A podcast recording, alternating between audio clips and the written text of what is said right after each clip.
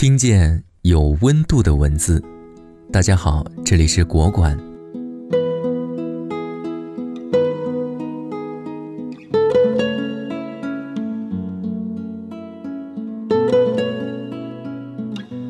北京的徐先生在女儿出生之后，就决定不让孩子上启蒙班或学前班这些玩意儿，也从来不给女儿灌输“只准第一，只准凤凰高枝”这样的观念。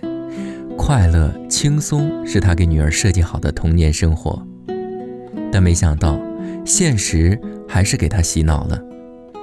在亲朋聚会或者应酬客户时，有孩子的人总会不得不谈到孩子的教育问题。在听到徐先生不给女儿报班之后，大家都觉得他是外星人，怎么可以这样？你这样毁了孩子，起跑线上不能输的，孩子要快乐。但现在如果不给他们一些负担，他们长大了就要受苦。你是不是没找到好老师？我给你介绍几个。结果在大家的狂轰滥炸、互相攀比的风气下，徐先生越想越焦虑，最后还是给快要上小学的女儿报了拼音和数学班，每天上午九点到十一点上课。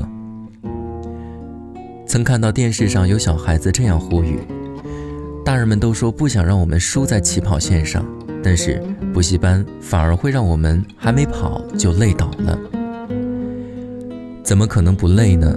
这场现代中国的大跃进运动，让孩子还没学会走就要开始跑，跑得了也要跑，跑不了扯着蛋也要向前跨。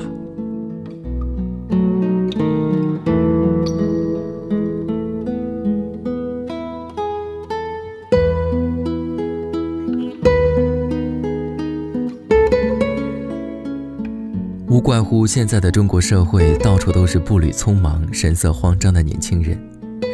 奇葩大会里来了一个年轻人，心急火燎地表达着自己想要摆脱以往的穷困生活，入选奇葩说，实现人生辉煌的憧憬。他将自己过去的廉价健身房看作养鸡场，和别人被迫挤在一间大床房里是破坏自己的生活检点，连高晓松都忍不住打断他。我觉得你作为一个并不富有的人，你在侮辱这个阶级。何炅评价道：“在你的表达中，我看到了一种只争朝夕的慌乱感。你把一种特别正能量的、有抱负的紧迫感，表达成了一种哀怨的慌乱感。的确不错。这个社会还有多少年轻人像这位表演者一样，气急败坏地鞭挞自己要成功、成名、成才？”而在此之前，所有的奋斗和追赶都透着一股心酸。如果不能达到目的，这样的心酸都被转化为命运的悲凉。而这样的价值观，很多都是从小由父母、学校和社会灌输给我们的。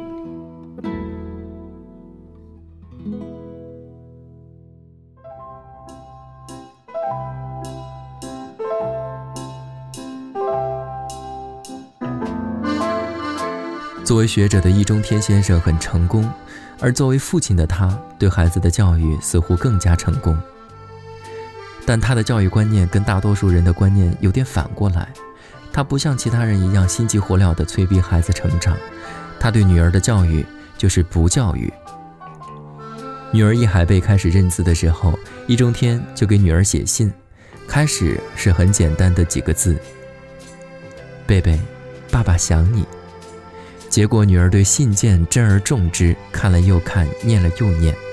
易中天后来写的信越来越长，女儿认的字自然越来越多。在这个过程中，他自然也养成了阅读和学习的兴趣。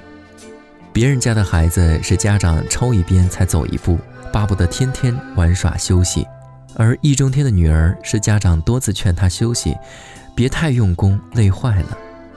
这其中的差别就在于孩子有没有兴趣。女儿长大了，恋爱时易中天送了两个字：恭喜；失恋了，易中天还是两个字：恭喜。即使到了适婚年龄，也没有催过婚。现在许多家长的观念就是，学习不能落后，结婚也不能落后，连生孩子都不能落后。结果相亲、催婚、催产、催育一样不少，有时还恨不得自己亲自上阵。不紧不慢地成长着的易海贝，人生履历却堪称让人心羡。从小到大成绩优异，在同济大学五年，年年一等奖学金。后来落户上海，婚姻美满，事业成功。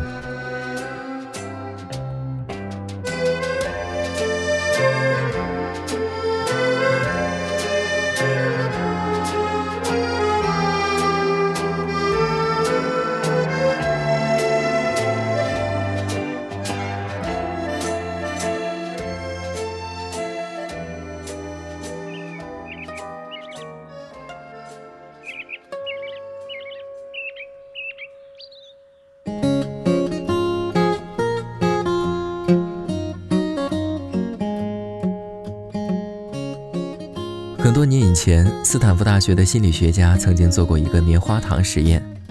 他们找了三十多个学龄前儿童做实验，奖励机制有两种：一种是他们可以随时吃棉花糖，但每次只能吃一颗；另一种是可以同时吃两颗棉花糖，但要等一段时间才能吃到。小孩子们有的是迫不及待地吃掉一颗棉花糖，有的是耐心等待漫长时间，转移自己的注意力到别的玩具上，而后得到了吃两颗棉花糖的奖励。几十年后，心理学家对当年接受实验的孩子们进行回访，结果发现，当年能静心等待长时间来获得两颗棉花糖的孩子，普遍都有较好的人生表现。包括更好的考试分数、良好的体魄和融入社会的积极心态。赶着孩子赢在起跑线上的家长，其实培育的是渴望得到第一种奖励的孩子。成功要来得快，越快越好。像张爱玲所说：“成名要趁早，否则不痛快。”结果，很多孩子都被谋杀了自己对人生的感受力，变成了只认成王败寇的冷漠的肉体。如果家长能够像易中天先生那样，激发出孩子心里对于美好的渴望，对于学习的兴趣，很多孩子都可以变成实验中第二种孩子：忍耐、等待、不慌不忙，享受过程，静候生命中最美的滋味自然流出。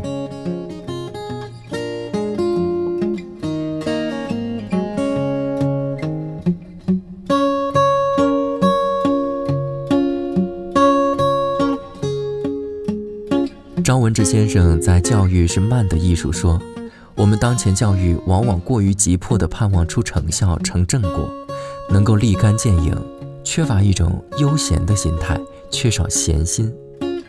要培养孩子的闲心，莫过于坚持亚里士多德关于教育的三大原则：中庸、可能、适当。中庸是说教育不是为了培养超人，而只是要让孩子成人。”回归中道，不过分高估自己，也不轻贱自己，知道自己和别人一样，都有健康活泼的未来。可能是说让孩子知道未来的无限可能性，在别人疯狂往一条道上赶的时候，看得见旁边还有千万条有人走的路，而那些路同样平坦开阔，花香烂漫。适当是说小学就学小学的知识，初中就学初中的知识。而不是像大行其道的所谓培优竞赛一样脱离现实，让孩子过早接受不适合心智的知识。其实每个父母都可以拥有龙应台那样的心态。当他的儿子怎么都学不会把花束好的技术，他没有催促，也没有越俎代庖，他只是在边上一边看着，一边等着，让孩子摸索，随他自己感受。愿意用一生的时间去等这个小男孩把花束好，用他五岁的手指。花绳绕过来，刚好要系上的时候，另一端又突然滑走了。孩子，你慢慢来，在淡水街明亮的阳光里，在石阶上，等你把花束好，用你五岁的手指。